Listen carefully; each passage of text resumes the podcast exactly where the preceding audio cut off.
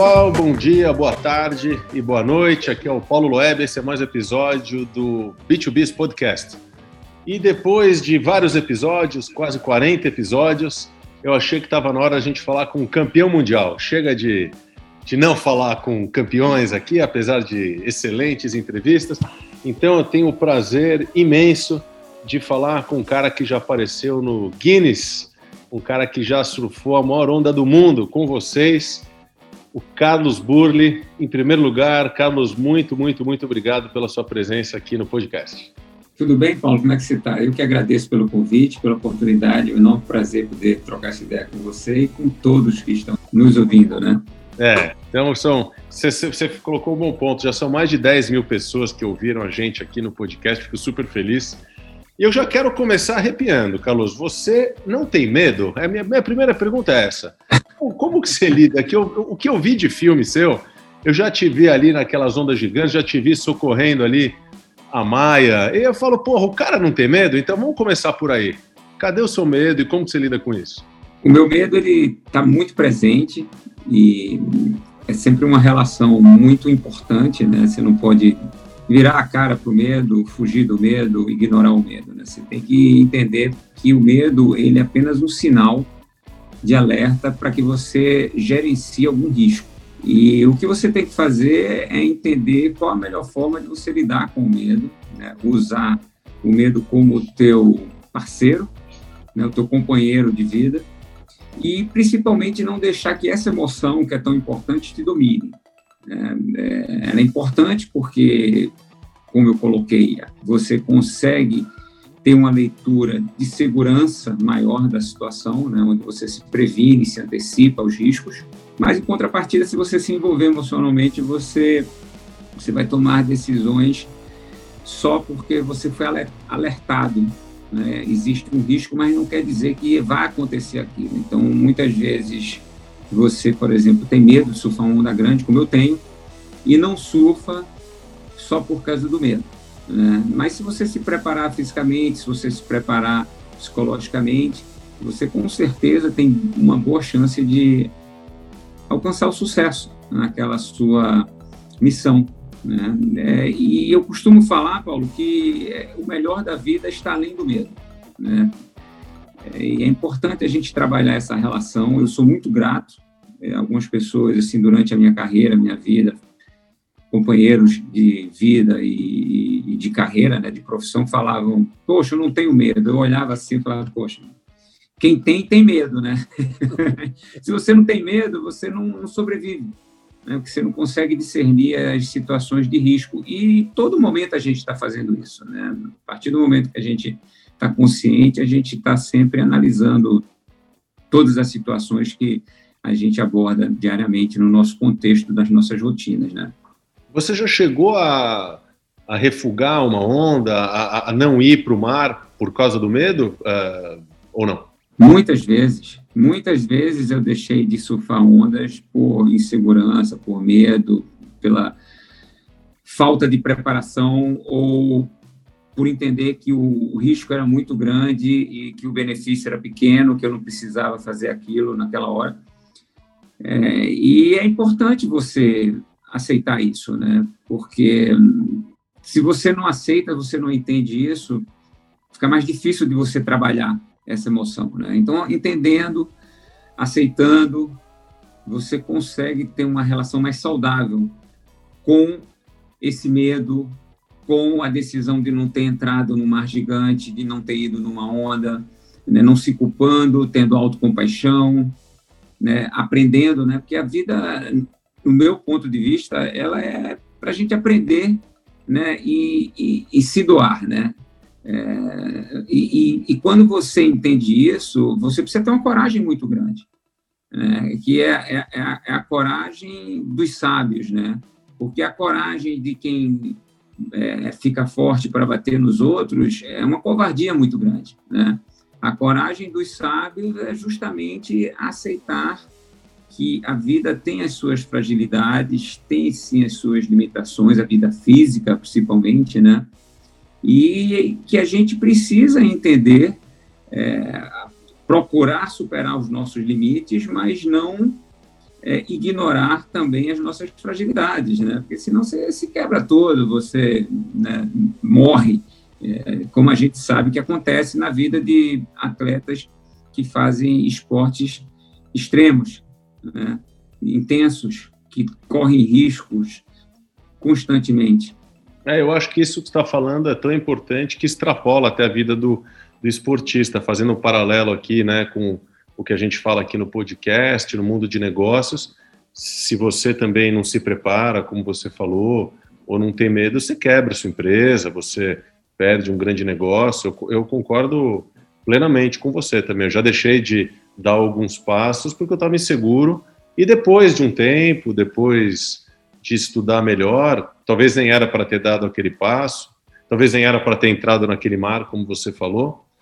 Mas você sabe que quando eu supero é, e quando a gente conquista o que a gente queria, é, eu tenho, eu tenho uma, uma suspeita que eu queria te perguntar. Você acha que a, a alegria, o tamanho da sua felicidade tem, é proporcional com a dificuldade da sua conquista? Ou seja, você aqui surfou pela primeira vez uma onda de 22 metros. Será que a felicidade que você sentiu depois tinha a ver com essa extrema dificuldade ou não necessariamente? Ou tem outros exemplos que você ficou mais feliz, não necessariamente pelas barreiras de alcançar o que você queria?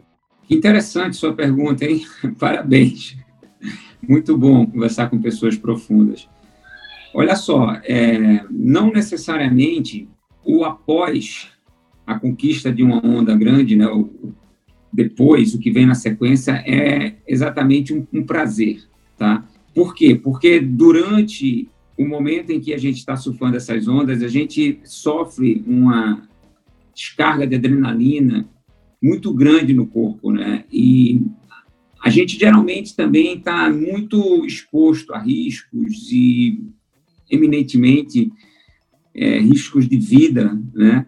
Então, quando você chega muito perto dessas situações onde você sente a fragilidade do ser humano e a imensidão da vida e que você precisa ter coragem para entregar também a tua vida, né? Porque a gente não domina totalmente aquilo, né? Quando você vai no teu limite, você sabe que algo pode acontecer errado, por mais que você tenha treinado bastante, você confie, confie na tua equipe, nos seus equipamentos, algo pode acontecer de errado. E ali naquele ápice daquela entrega, daquela performance, naquele estado de flow, é, você se sente muito bem. É um êxtase muito grande. Então, o pós não é o melhor momento, tá? Assim, o, o pós ele é até perigoso. Eu, eu diria que uma das maiores lições da minha carreira foi justamente lidar com a ressaca após ondas grandes. Né? É, eu, eu ter que saber que eu, eu, ia voltar a sentir dor, porque quando você está com muita adrenalina, você não sente dor. Quando você está suando onda gigante, você se sente um gigante, se sente muito poderoso. E depois você volta para a vida comum e acabou. E aquela onda já foi, já passou. E o, o que fica realmente é uma ressaca, né? Uma ressaca.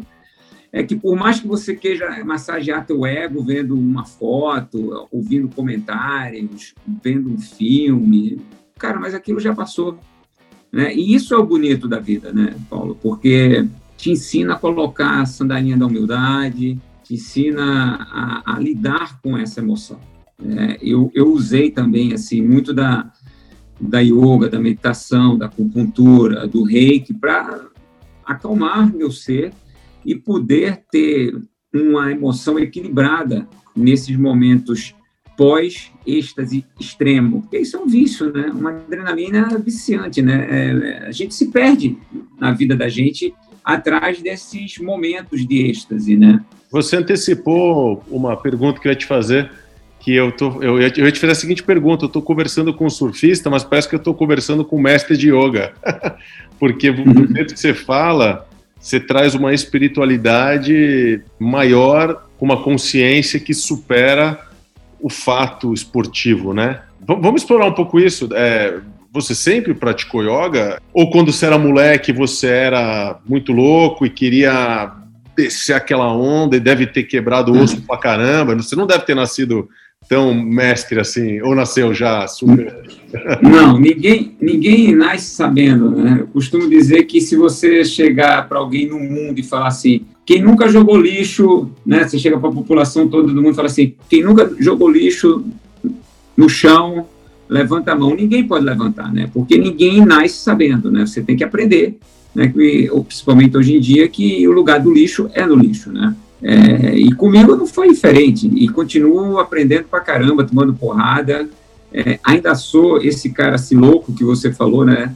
Porque eu sou muito intenso, só que eu aprendi a controlar mais a, as minhas emoções, né? O, o interessante para fazer um paralelo nessa sua colocação é que eu entro no surf mais pela admiração pelo ambiente em que o esporte é praticado, né? Os elementos me conquistam, né? Eu gosto muito de natureza, eu gosto muito de liberdade, eu gosto muito de qualidade de vida, e eu escolho o surf como uma ferramenta para viver aquilo. E o surf me estimula muito a ir atrás do autoconhecimento, porque é lógico, para ser um surfista bem-sucedido, eu preciso me conhecer, eu preciso performar bem.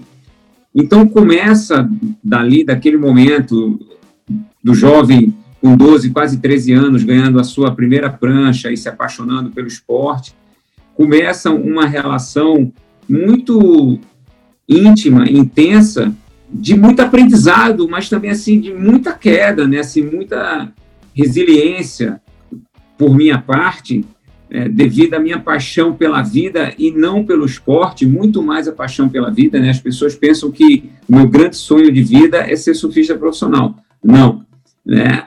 A ferramenta que eu usei foi o surf como profissão, como poderia ser qualquer outra coisa, assim como eu uso a yoga, como eu uso a alimentação, eu uso a meditação né? e outras ferramentas, mas eu, eu gosto de qualidade de vida. Né? A minha intenção sempre foi, poxa, eu quero estar num ambiente saudável, é, com pessoas que eu goste, praticando esportes ou, ou, simplesmente curtindo a natureza, curtindo a vida, que é uma coisa que eu sempre gostei de fazer para caramba, né? Mas esse ambiente, ele sempre foi para mim um ambiente de motivação muito grande. Né? E quando meu pai chega para mim e fala assim, filho, eu compartilho com ele, né? É, pai, eu quero ser surfista profissional. é, e ele olha para mim e fala assim, filho, você vai terminar a vida empurrando carroça e catando lixo. Eu entendo é, que ele realmente queria meu bem, mas aquilo me deixa muito triste, né? É, eu vejo que as maiores ondas que eu vou pegar não vão ser dentro d'água, e sim fora d'água. E, e, tem uma coisa mais sutil, mais profunda, que as pessoas não entendem, é que o, o meu pai, meu ídolo, né, meu, meu herói, minha referência de vida, estava me protegendo, mas ele, ele vivia valores, conceitos que eu não gostava, né? apesar de eu admirar muito ele. Né? Como, por exemplo, jogar lixo no chão, né? apesar de ter educação, como, por exemplo, é, falar que você precisava levar em consideração o nome da família, né? Preste atenção da família, olha os seus modos. Né? E, e eu não via ele tratando minha mãe com esse respeito todo, né? Então eu sentia, Paulo, a, a, a hipocrisia da sociedade muito grande, né? E, e, eu tomo as dores daquela hipocrisia como um, um, um garoto rebelde, né? Que é, todos os filhos, eu não sei se é pai, né? Mas todos os filhos vêm para desafiar. Tenho três filhos. Tenho três. Eu tenho dois, né? Inclusive então, a, minha, a minha filha já, a gente fez uma em Maresias, a gente tem um amigão meu, fazer um jabá aqui do, do F-Glass. É, uhum. Fernando, ele tem uma fabriquinha lá em Maresias, tem uma maior aqui em São Paulo. A gente fez uma fã e estamos ali tomando uns caldos. que delícia, que delícia. Muito gostoso surfar, surfar em família mais ainda. Né? É. Então, é. aí, aí o, os filhos, eles vêm, lógico, para desafiar, as novas gerações vêm desafiando as antigas gerações, né? os desafios são diferentes, ainda bem, porque senão mostra que a gente não está aprendendo, né? Mas eu, eu, eu, eu, pego aquilo, né, aquela transformação do, do meio como minha bandeira. Então, a minha vontade de ter voz, né, quando eu vou pegar uma onda grande, quando eu vou correr um campeonato, quando eu, eu quero aparecer como surfista profissional é para justamente gritar e falar: não, eu posso decidir o que eu quero, não, eu não vou ser o que vocês querem. Né? Eu sou um ser humano e vocês estão me taxando de drogado, vagabundo, só porque eu escolhi o surf como profissão. E é super interessante isso tudo, porque é, com o passar desses anos todos, né, eu vou fazer 53 daqui a pouco, é, eu continuo com a mesma motivação, né, que é um, uma coisa muito mais profunda do que você ganhar um troféu, do que você quebrar um recorde, uma premiação, né? É, e é muito legal isso, né? Então as pessoas olham o surf indo para as Olimpíadas e acham que é uma conquista do esporte. Para mim, já é uma chave uma ferramenta para que a gente possa levar os nossos valores para outros lugares que antes o surf não tocava. Por quê? Porque ele não tinha esse alcance todo e porque hoje, ele indo para as Olimpíadas e com o advento das piscinas artificiais, a gente vai estar em vários lugares do mundo. E aí a gente pode falar sobre qualidade de vida, sobre saúde, sobre comer bem, sobre respeito, sobre sustentabilidade, sobre viver uma vida mais leve. E isso é o que me dá mais tesão isso me dá mais tesão do que qualquer coisa. Não é a, a medalha de ouro. A medalha de ouro é apenas a isca, né?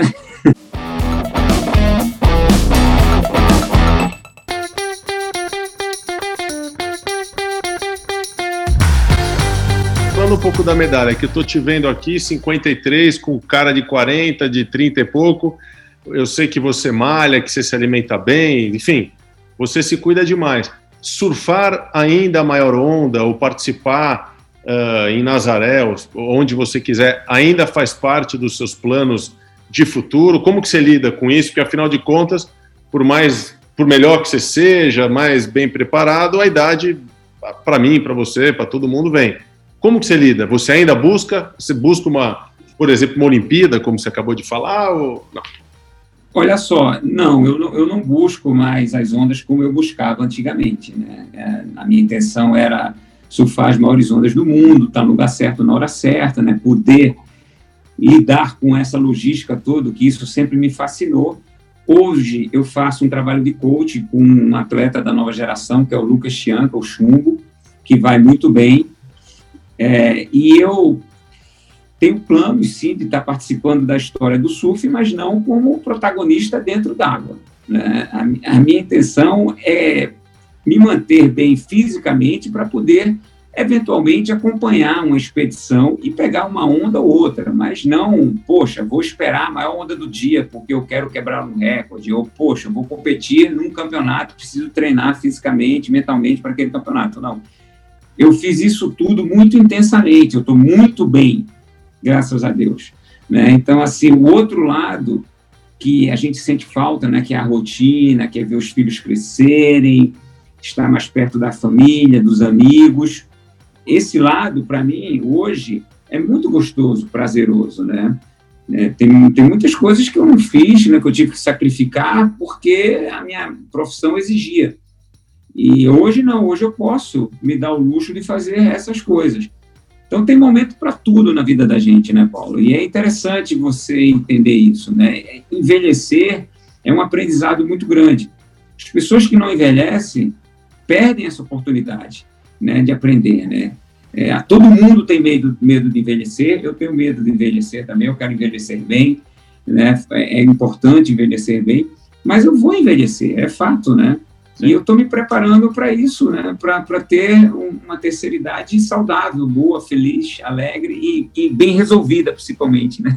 Você, você, falou né, anteriormente qualidade de vida, e claro que envelhecer bem é qualidade de vida. Como que você toca a sua vida? Você mora em São Paulo, no Rio, no Havaí? Onde que você mora? Eu moro no Rio. Eu moro no Rio e eu consegui morar num lugar que é lógico, é uma cidade grande, tem todos os seus desafios, a gente sabe bem o ambiente dessas cidades grandes no Brasil, mas eu moro num bairro super confortável, numa casa pequena, simples, onde eu vou andando para a praia, e eu trabalho aqui, né, também eu tenho Bull Experience, eu tenho o, o, o meu atleta carioca, eu tenho patrocinadores que sempre estão demandando, é, então eu eu consigo hoje trabalhar também, como eu estou conversando com você, remotamente. Então, faço eventos online, né, tenho uma carreira e um histórico também de palestrante há vários anos. É, e eu, eu posso dizer que assim, eu estou super bem instalado num lugar legal pra caramba, é, não tem as melhores ondas do mundo, mas tem um estilo de vida que eu quero, que é muito mais importante do que as melhores ondas do mundo. É, se, se, eu vou morar aqui para o resto da minha vida, eu não sei, tá, Paulo? Antes que você faça essa pergunta, né, eu, eu sou um cara assim, muito aberto. É, eu sei que a gente é importante a gente ter discernimento, entendimento, né, do que a gente quer para a vida da gente, mas seria arrogância da gente se a gente achasse que a gente tem esse conhecimento maior do que o universo. Então é, é interessante deixar o universo em aberto, né? Porque de uma hora para outra ele pode te mandar para outro lado do mundo e você, cara, você tem que estar preparado para isso. Você pode morar em outro lugar. E eu estou muito aberto, Paulo. Assim, eu, eu, eu, eu sou um cara fascinado pela vida e eu estou aberto a novas experiências. Estou super feliz onde eu estou, mas não estou limitado. E, e, e, morar aí no Rio, acho que eu moro em São Paulo, né? Aqui não tem essa relação tão próxima com pessoas famosas, porque no Rio, né? Você desce ali do Santos Dumont, do Galeão, tropeça em, em ator da Globo, em, enfim, surfista campeão mundial. Você consegue pegar sua prancha e aí não sei onde que você surfa, não sei em que praia, mas tranquilo, com prazer, ou, ou, ou tem um assédio assim, pô, tá vindo bullying aí? Como que é a sua relação tranquila? Não tem, cara, não tem. Assim, é, muito, é muito tranquilo, cara, é muito tranquilo eu sempre dei muita atenção às pessoas que, de alguma forma, querem compartilhar uma emoção, uma experiência, porque para mim isso é muito enriquecedor, são coisas que você não compra, né?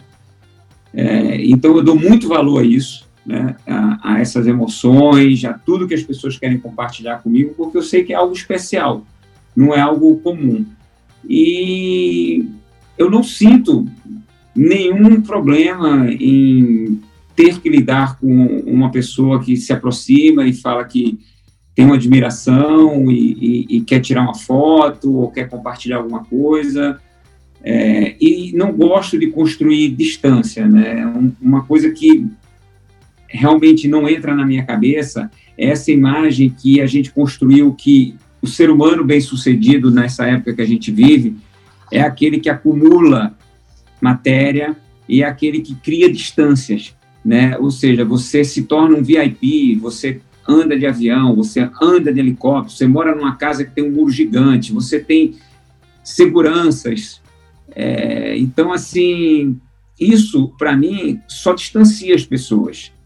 É, a, a, minha intenção é justamente aproximar as pessoas é, e não distanciar as pessoas. E, eu sou muito feliz porque eu não tenho problema, mas eu imagino que tem pessoas que têm problema mesmo, né? Que o assédio é muito grande, que o cara não consegue andar na rua, e eu respeito, né? Sim. Não estou julgando. Mas deve ser muito chato isso, né? Porque uma das melhores coisas que, que você pode viver na vida é uma relação, né? Porque elas são todas oportunidades de aprendizado.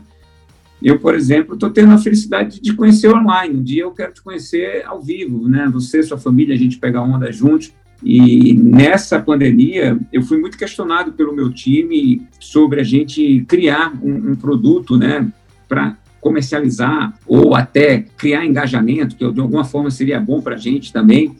E, e eu falei assim: olha só, se eu for criar alguma coisa que, que não seja a minha verdade, né, que eu tenha que estar, tá, por necessidade, reproduzindo aquilo, ele vai deixar de ter o poder que eu acredito. É, eu prefiro fazer uma coisa física. Né? Então, assim, o Burle Experience já tinha nascido, eu falei, cara, eu, eu, prefiro fazer o Burle Experience porque eu vou conviver com as pessoas e lá eu vou criar conteúdo. É, é muito melhor do que eu falar assim, poxa, é, eu tenho que fazer algo só porque todo mundo está fazendo.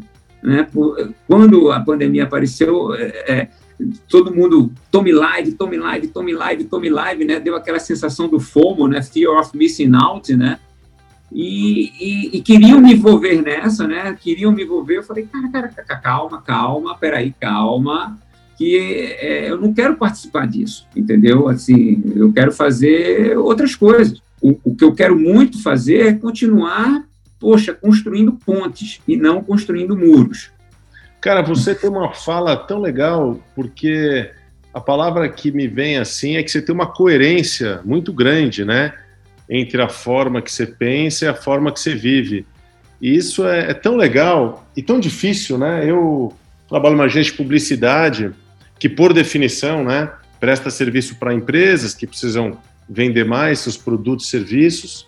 É, claro que a gente busca propósito, equilíbrio, verdade, tudo que você está dizendo, mas é, é muito bonito ver essa coerência, porque a sua carreira, a sua empresa e você é a mesma coisa, né? Você é, é tudo ao mesmo tempo. E, e você falou do Burle Experience, é, é, deve ter sido difícil, porque na pandemia imagino que vocês não tiveram muitas experiências, ou tiveram? Não, não, a gente ficou parado, né? É? Nós fomos a primeira escolinha a parar, né?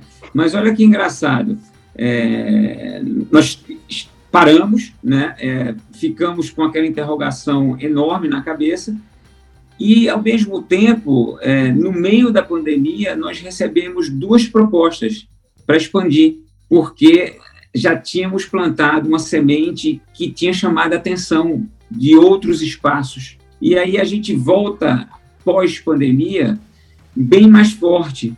E é muito legal isso, cara. Assim, é, é muito, muito bacana, né? porque é, você entra fragilizado, né? porque todo mundo está renegociando os contratos, o que é que vai ser, né? e, e, e, lógico, o, o medo, o receio, a insegurança, a incerteza, ela foi generalizada. Isso foi o bonito do, do Covid, da pandemia, né? Ninguém ficou fora, né? Todo mundo passou por essas emoções. E comigo não foi diferente.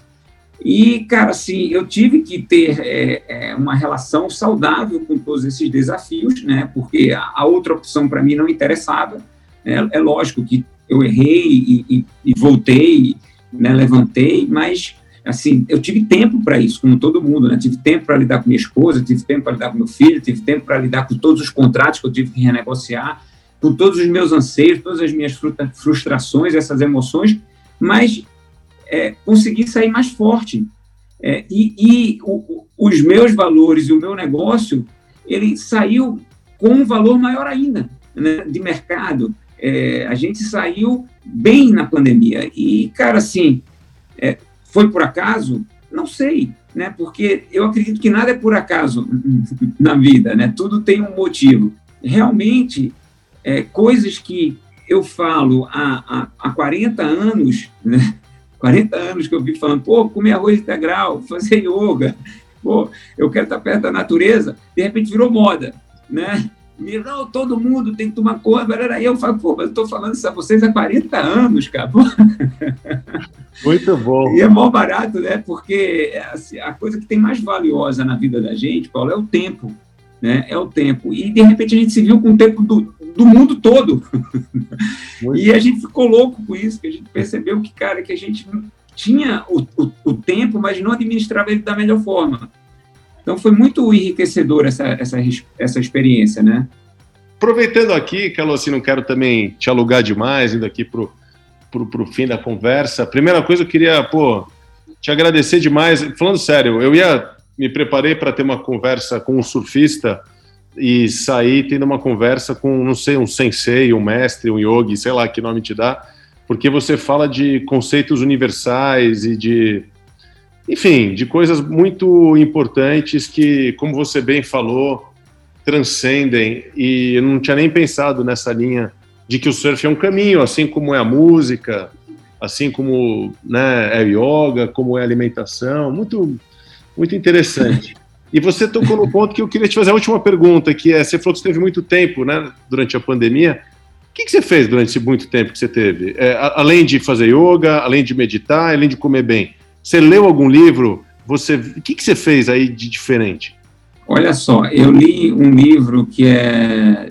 Foi um livro que eu li em inglês, é Wave Woman Book.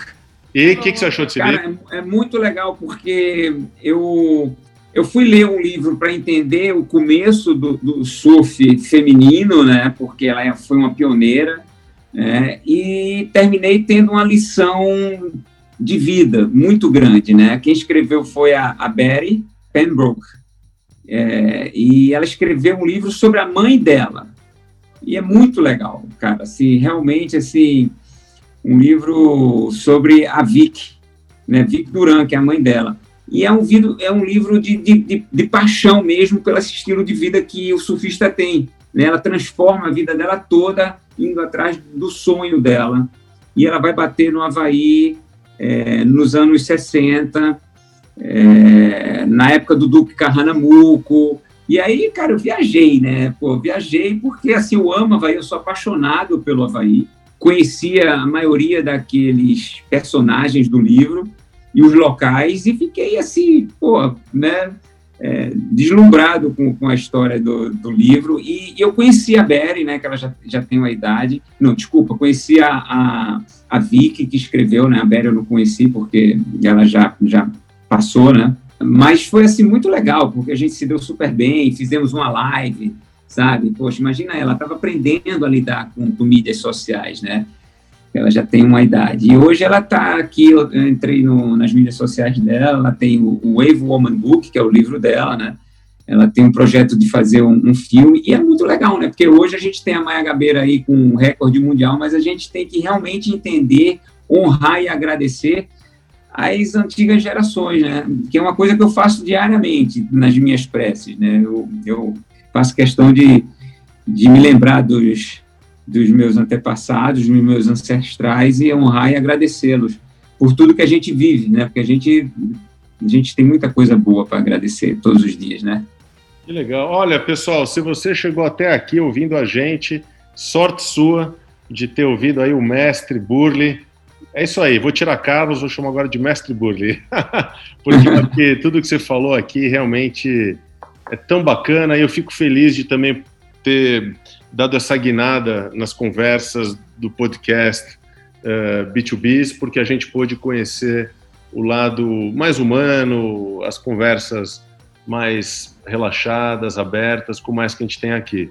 Então, Burley, olha, de coração, quero te agradecer demais por esse papo. Eu espero que as pessoas, e tenho certeza que as pessoas se inspiraram.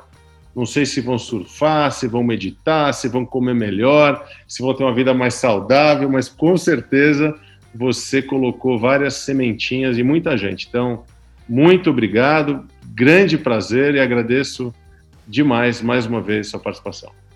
Paulo, eu que agradeço, agradeço a todo mundo que ouviu a gente, que compartilhou com a gente esse momento, né? E o legal do, do podcast é que ele não morre, né? É que nem livro, ele fica para sempre, né? Exato. E que bom, que bom mesmo, tá? Espero que a gente possa se encontrar um dia ao vivo. Com certeza. Para celebrar a vida e deixar a galera aí inspirada para viver o momento que é é o único momento que a gente vive é, é o que é, que faz a diferença, né? Então assim, vamos agradecer o presente, vamos viver no presente sem muita expectativa para não criar muita, muita frustração também no futuro, né? Então, pô, vamos dar o nosso melhor hoje. Se você está dando o seu melhor hoje, a gente já está indo bem para caramba. Maravilha. Pessoal, então, todos vocês, muito obrigado pela audiência. Como sempre, dúvidas, críticas, sugestões, só mandar aquele e-mail para o b2bis.fbis.com.br. Muito obrigado, pessoal, e até a próxima. Valeu, obrigado.